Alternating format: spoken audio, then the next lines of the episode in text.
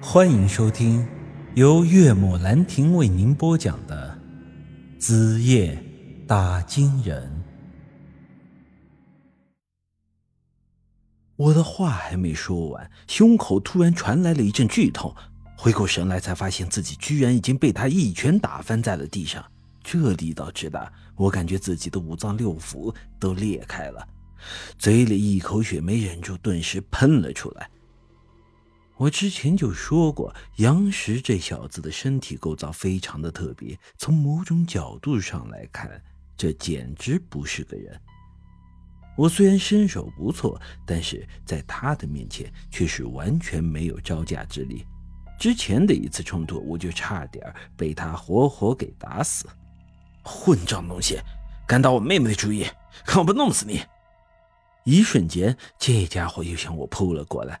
我感觉到了前所未有的恐惧啊！这要是再被他打上一拳，我可能就得直接上西天了。好在这时杨玉突然拦在了我的面前，然后一巴掌扇在了杨石的脸上。“你疯了吗？凭什么随便打人？”杨石被我气得火冒三丈，但面对他的妹妹的时候，又不得不压抑心里的愤怒。“小玉，你听哥说，这家伙不是什么好人。”你被他骗了，你让开，哥哥这就给你讨公道。他所说的讨个公道，其实就是杀了我，因为在他看来，我似乎已经毁了他妹妹的清白。这时，杨玉还是执意挡在我的面前。呸！谁是你妹妹？真不要脸！我刚才就说过了，我已经和你没有任何的关系了。他现在是我的男朋友，是我在这个世界上最亲近的人。你敢伤害他，我就和你拼命。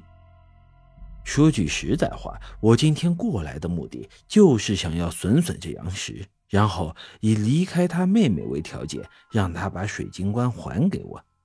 但我实在没想到事情会发展到这种程度。作为一个男人，我看得出杨玉说出这话的时候，杨石的心里是在滴血的。杨石沉默了几秒钟。气息变得颤抖了起来，然后一把将杨玉推开了。小雨，你年纪太小了，很多事情你根本不明白。他就是个骗子，他在骗你。我不允许任何人伤害你。说着，便又要向我动手，而这时杨玉已经是拦不住他了。我的心里突然一凉，完了，这下玩脱了。就在我以为自己要被打死的时候，这时突然听到了扑哧一声，紧接着几滴温热的液体滴到了我的脸上。我仔细一看，有一柄匕首贯穿了杨石的胸口。这一刻，我整个人一下子也懵了。呃，小玉，你……杨石缓缓地退了回去，我也从地上爬了起来。我一把将杨玉拉了过来，说道：“你这丫头，他可是你亲哥哥呀，你咋能对他动刀子呢？”我管不了这么多，他要杀你，那我就先让他死。这一刻，我才意识到自己又犯下了一个大错。杨玉这丫头没有我想象中的那么简单，我想借她来夺回水晶棺的计划是错的。我真的不知道这兄妹俩曾经有过怎么样的矛盾，但这一刻真是完全超出了我的想象。我没想到啊，杨石会因为杨玉而要杀我，更没想到杨玉会因为我而要去杀杨石。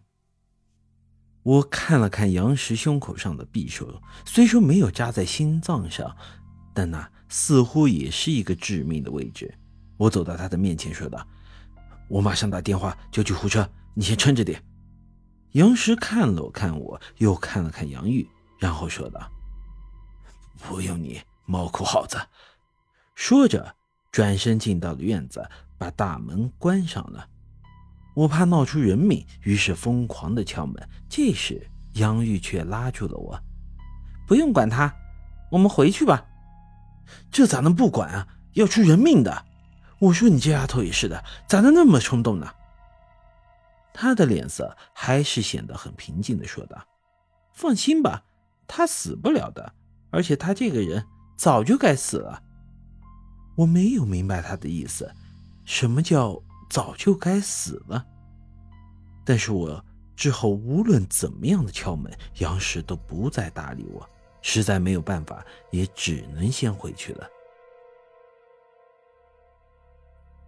本集已经播讲完毕，欢迎您的继续收听。